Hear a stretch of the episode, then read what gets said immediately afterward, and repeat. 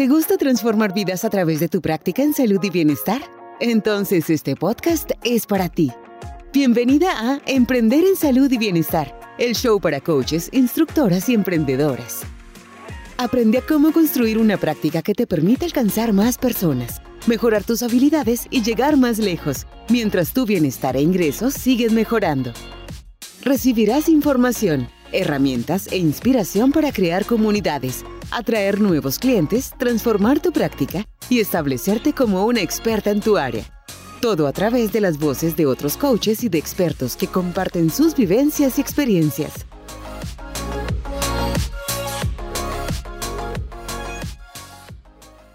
Bueno, rápidamente quiero que hagamos un ejercicio tú y yo. Quiero que pienses o que lleves la cuenta de cuánto tiempo pasas al día consumiendo contenido en Internet. ¿Cuántos videos de YouTube te ves? ¿Cuántos artículos te lees? ¿Cuántas páginas o cuántos perfiles de TikTok, de Instagram, de Facebook visitas diariamente? ¿Cuánto tiempo gastas en esto? Créeme ¿Ya tienes a cuenta más o menos la idea? Créeme que en realidad lo que pasas, el tiempo que pasas allí, la cantidad de contenido que consumes es mucho mayor, mucho mayor del que tienes pensado. Si no me crees, hay cantidad de aplicaciones que puedes instalar en tu celular y allí puedes llevar el registro de cuánto tiempo estás pasando en cada una de estas aplicaciones. Es aterrador el tiempo que uno gasta en esto. ¿Listo? Eh, o si usted entra, aceptó y dijo, bueno, el tiempo que paso y la cantidad de contenido que consumo es mucho. Está bien, está bien. Y no necesariamente esto es malo, porque dentro del contenido que encontramos en Internet puede haber muchísima basura, obviamente, pero también uno puede encontrar una gran cantidad de información que lo nutre. Información que le sirve de inspiración, de aprendizaje, de entretenimiento y que le enriquece, lo hace pasar chévere. Sin embargo, aquí, hay dos preguntas. Una es de todo ese contenido que estamos recibiendo y consumiendo y siempre estamos en esta ingesta, ¿cuánto en realidad estás poniendo en práctica? De todas esas informaciones importantes, chéveres, curiosas, eh, que pueden transformar tu vida en realidad, ¿cuánto estás poniendo en acción?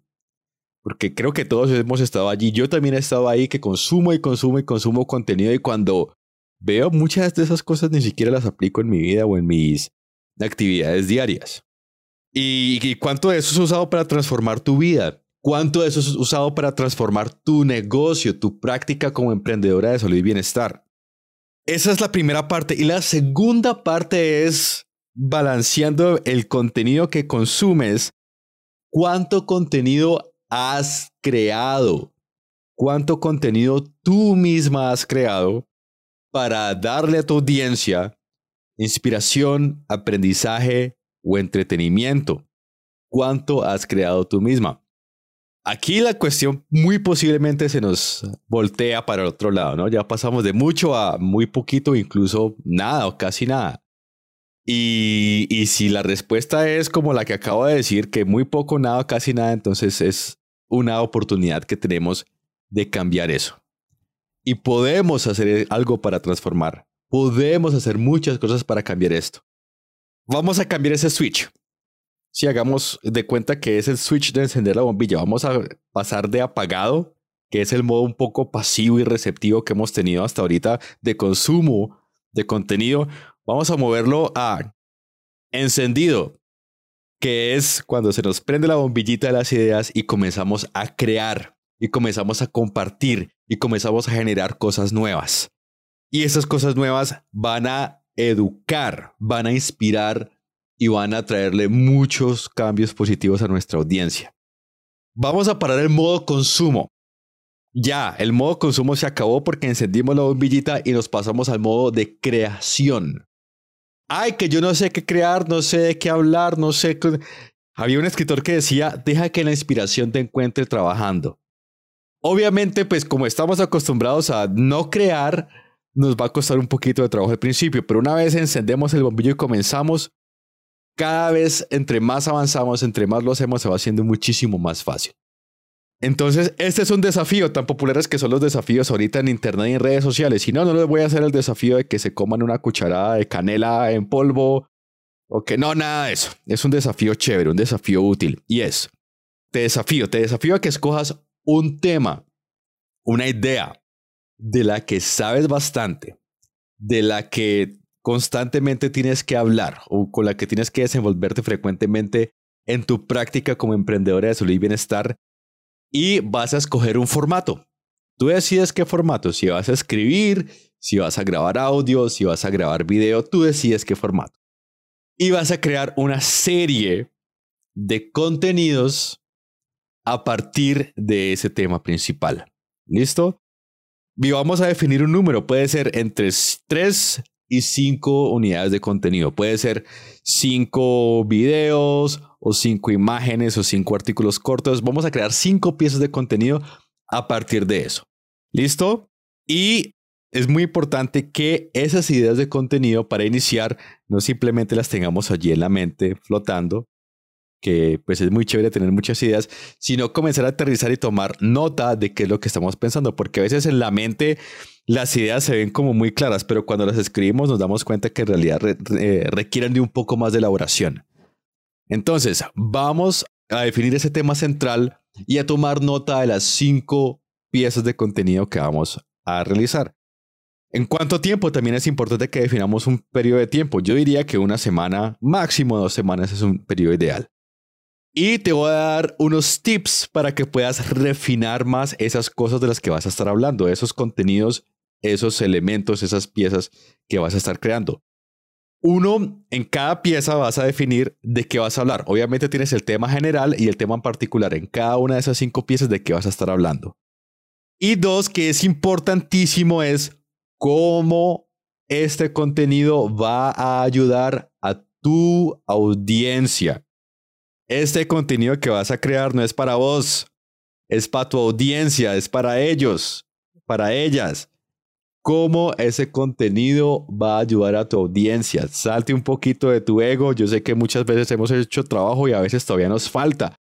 Salite un poquito de tu ego y piensa cómo ese contenido ayuda a tu audiencia. Piensa cómo te has conectado, qué situaciones has encontrado en las personas con las que has trabajado. Y va a fluir mucho más fácil. Eh, lo otro es el formato, cómo, cómo te expresas mejor, cómo te sientes mejor, si te sentís mejor escribiendo, si te sentís mejor grabando un audio, un podcast, un video, cómo te sentís mejor. Y si de pronto te da como duda, como sustico grabar un video, es la oportunidad como para salirse de ese molde y comenzar a experimentar con formatos con los que no me siento tan cómodo, tan cómoda y ver cómo puedo expresarme de en, otras, en otras formas. Y lo otro es en qué momento voy a compartirle este contenido a mi audiencia. Porque la idea no es crearlo para que esté ahí, se vea bonito y que yo lo guarde en mi celular o en mi computador y se esté ahí. No, es porque yo lo voy a compartir con mi audiencia. No va a ser perfecto, no va a ser todo completo, no, no lo va a ser. Es el punto de partida. Es el punto de partida. Entonces yo como coach, como emprendedora, como emprendedor, voy a permitirme generar este contenido que todavía está un poquito chueco, un poquito feito, un poquito, no sé, como tú lo quieras ver, voy a permitirme porque es mi primer paso en este camino. Son mis primeros pasitos en este camino y la próxima vez que haga el ejercicio voy a ir mejorando y voy a ir mejorando y voy a ir mejorando a medida en que avanzo. Es parte del proceso, es permitirme vivir el proceso desde el momento que estoy aprendiendo e ir mejorando.